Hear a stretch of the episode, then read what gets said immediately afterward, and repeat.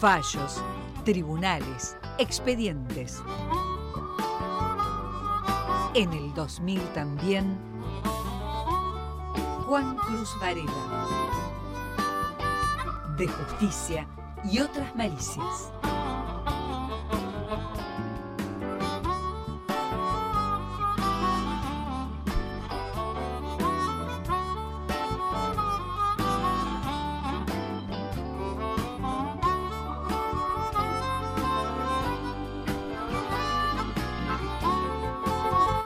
Varela y una condena que le da éxtasis. Sí, hay, el, el viernes fueron condenadas tres personas por un tráfico de 10.893 pastillas de éxtasis. Es un montón. Un buen número. Es, dice el fiscal en el juicio, la calificó como la mayor, eh, el mayor cargamento de éxtasis detectado en tránsito de éxtasis en la provincia, porque hubo eh, otro muy importante que fueron 60.000 pastillas, más de 60.000 pastillas que se detectaron en la aduana de Paraná en 2016, que Ajá. venían de Alemania, pero eran, este, se detectaron en cuando, cuando fueron a retirar el paquete en la aduana. Esto fue en tránsito en la ruta. ¿Se sabe el valor de mercado de cada una de las pastillas? Ahí vamos.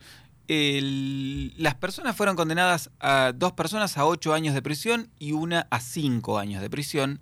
Las, eh, la, la diferencia en los montos de las condenas tienen que ver con que eh, el fiscal determinó las responsabilidades de cada uno y dijo eh, que uno de ellos, Víctor Capria, condenado a cinco años de prisión, es la persona que manejaba el auto en el que se encontraron las pastillas.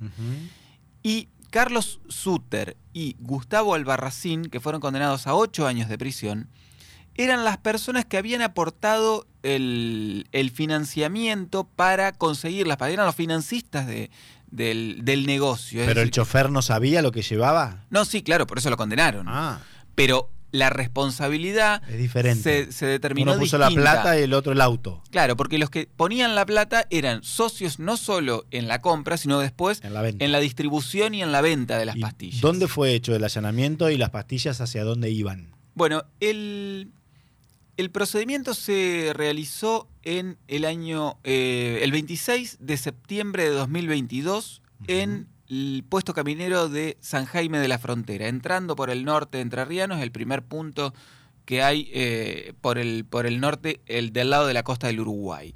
Lo hizo la policía de la provincia de Entre Ríos, un control de tránsito absolutamente normal. Lo vieron un poco nervioso, dice la policía, apelando a ese latiguillo que es el olfato policial. Y eh, cuando pasaron el can detector de narcóticos encontraron este, este cargamento. Las otras personas que iban en otro auto eh, iban un poco más adelante y ahí yo creo que es, donde el, el oficio del, del policía juega a, fa- a favor de este tipo de, procedimientos porque recordaban los policías que unos minutos antes, 10, 15 minutos antes, habían, habían pasado otras personas en otro auto que también decían que venían del mismo lugar e iban hacia el mismo lugar. Esto es, procedencia Brasil, destino Córdoba. Entonces, al haber detectado las pastillas de éxtasis, salieron inmediatamente a buscar el otro vehículo y lo encontraron. El otro vehículo venía como de campana.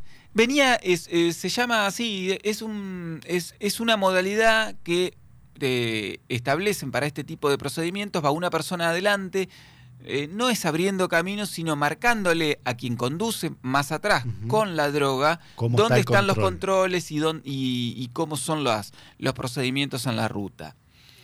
Eh, bueno, usted me preguntaba el, el valor. El valor en ese momento eh, se, se estimó en 65 millones de pesos. Estamos hablando de septiembre del año 2022, hace un año. 65 millones de pesos las eh, casi 11.000 pastillas de éxtasis que se eh, encontraron.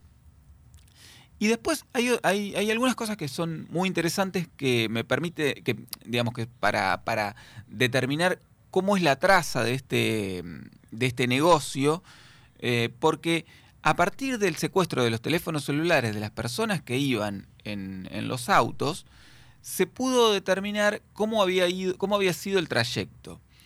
Eh, y surge de ese mismo análisis de los teléfonos celulares un episodio que se había producido dos meses antes en la provincia de Córdoba. Una chica llamada Agustina Martino, Agustina Di Martino, había muerto por una sobredosis después de consumir una droga sintética en una fiesta electrónica en una ciudad que está a unos 30 kilómetros de la ciudad de Córdoba. Esta chica tenía 28 años y mm, eh, había ido desde Río Segundo, donde vivía y trabajaba, hasta la ciudad de Córdoba, había comprado una em, pastillas de éxtasis y de ahí fueron a una fiesta electrónica en la ciudad de Córdoba y al, otro día la chica este, empezó con una serie de problemas de salud y murió dos días después en un hospital. De resultas de ese procedimiento, de, ese, de, de esa situación, en julio del, del año pasado en la ciudad de Córdoba, Carlos Suter, uno de los financistas de este, de este negocio, le manda un mensaje de texto a una persona que tenía agendada en su teléfono celular como capitán. En ese mensaje le dice, estaría bueno que si me vas a dar otra tandita, le cambiemos el sello porque acá murió una piba. ¿Qué sé yo? Mejor si le cambiamos el sello. Decía Carlos Suter a una persona que no fue identificada en esta causa. Recordemos que las pastillas de éxtasis se identifican por eh, el dibujito que traen, en este caso el sello, que le ponen una figurita diferente. Sí, claro, exactamente. Entonces, de resultas de esto, eh, la, la, la, investigación unió un caso con el otro. El fiscal en este caso no lo citó eh, como antecedente, no lo involucró directamente a Suter en el caso de la muerte de esta chica. En todo caso, hay una causa abierta en la provincia de Córdoba y podrá eh, investigarse en ese marco, pero sí lo, lo mencionó para eh, hacer, para dar cuenta del daño sobre la salud que provoca este, el consumo de este tipo de, drogas sintéticas. Y que no eran tampoco dos improvisados. No, claramente eran personas que venían haciendo un negocio desde hacía un tiempo y que, este, como veremos enseguida, tenían un volumen, una magnitud de, un negocio muy importante. Estas personas, el, recordemos, el procedimiento, como le decía, fue el 26 de septiembre en la provincia de Entre Ríos. Estas personas habían salido el 15 de septiembre del país, en dos autos, cuatro personas, eh, por el paso fronterizo Paso de los Libres Uruguayana, es decir, con destino al Brasil. Compraron el éxtasis en Porto Alegre y en Camboriú y volvieron al país seis días después por el mismo paso fronterizo. Todo esto se pudo determinar a partir de los datos del GPS de los, de los automóviles, en realidad de uno de ellos. Y también esto muestra la magnitud del, del negocio.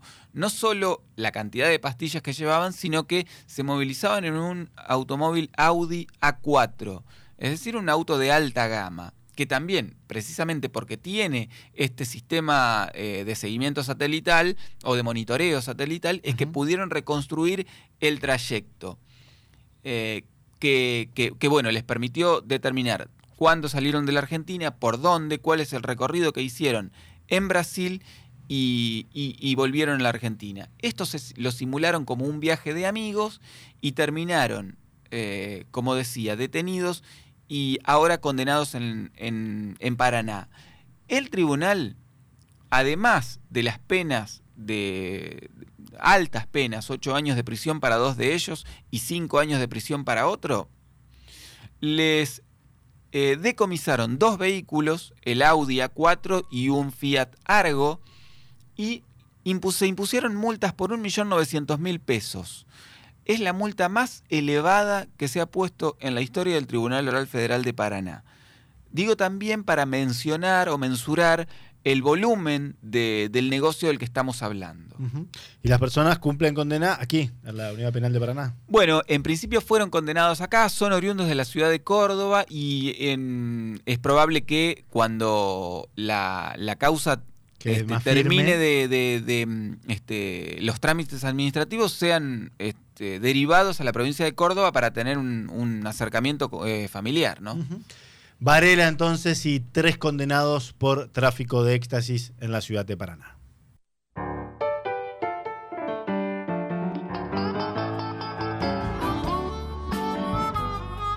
De justicia y otras malicias. Juan Cruz Varela.